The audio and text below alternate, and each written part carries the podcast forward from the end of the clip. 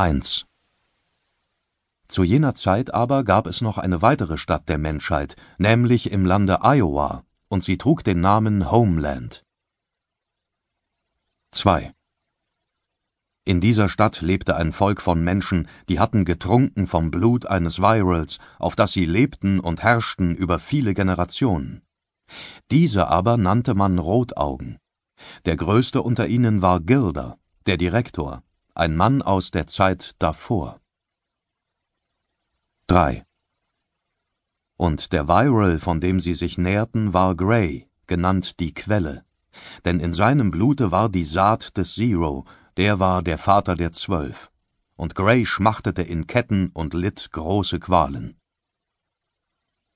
4 An diesem Ort lebten die Menschen als Gefangene der Rotaugen, denen sie dienten, und sie mussten tun nach ihrem Begehr. Es zählte aber zu diesen Gefangenen Sarah, die Heilerin, entführt von dem Ort Roswell, und ihre Freunde wussten nicht, dass sie noch lebte. 5 Und Sarah hatte eine Tochter namens Kate, doch das Kind ward ihr genommen. Und die Rotaugen sagten Sarah, ihre Tochter sei nicht am Leben geblieben, und trugen damit großes Weh in ihr Herz. 6 Es begab sich aber, dass dieses Kind einer Frau unter den Rotaugen gegeben ward, und die Frau war Laila, Walgests Weib. 7 denn Lailas Tochter war gestorben in der Zeit davor, und obgleich viele Jahre vergangen waren, brannte die Wunde noch heiß in ihrem Herzen, und sie fand Trost in Kate und sah in ihr das Kind, das sie verloren. 8 Und es begab sich weiter, dass etliche Menschen in Homeland sich erhoben wider ihre Unterdrücker, und diese hieß man die Rebellen.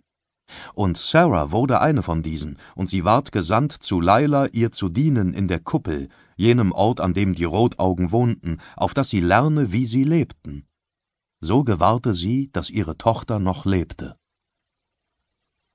9 Und zu derselben Zeit entdeckten Elisha und Peter das Nest des Martines, der war der zehnte der zwölf, an dem Ort Carlsbad, und sie kämpften dort mit seinen vielen. Doch fanden sie Martinez nicht, er hatte jenen Ort längst verlassen.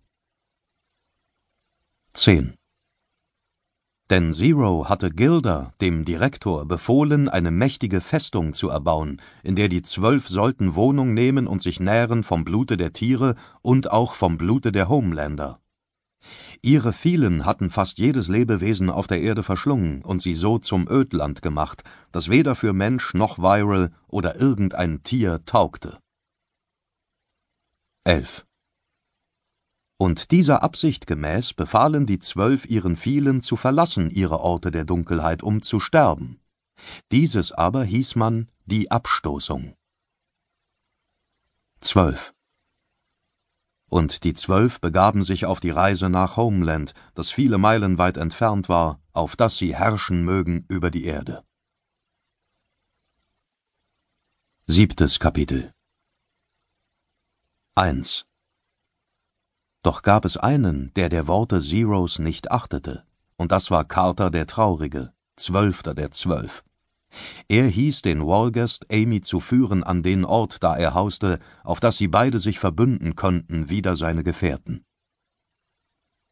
2 Und Amy gehorchte seinem Befehl und ging vom Ort Kerrville nach der Stadt Houston, und es begleitete sie Lucius der Getreue.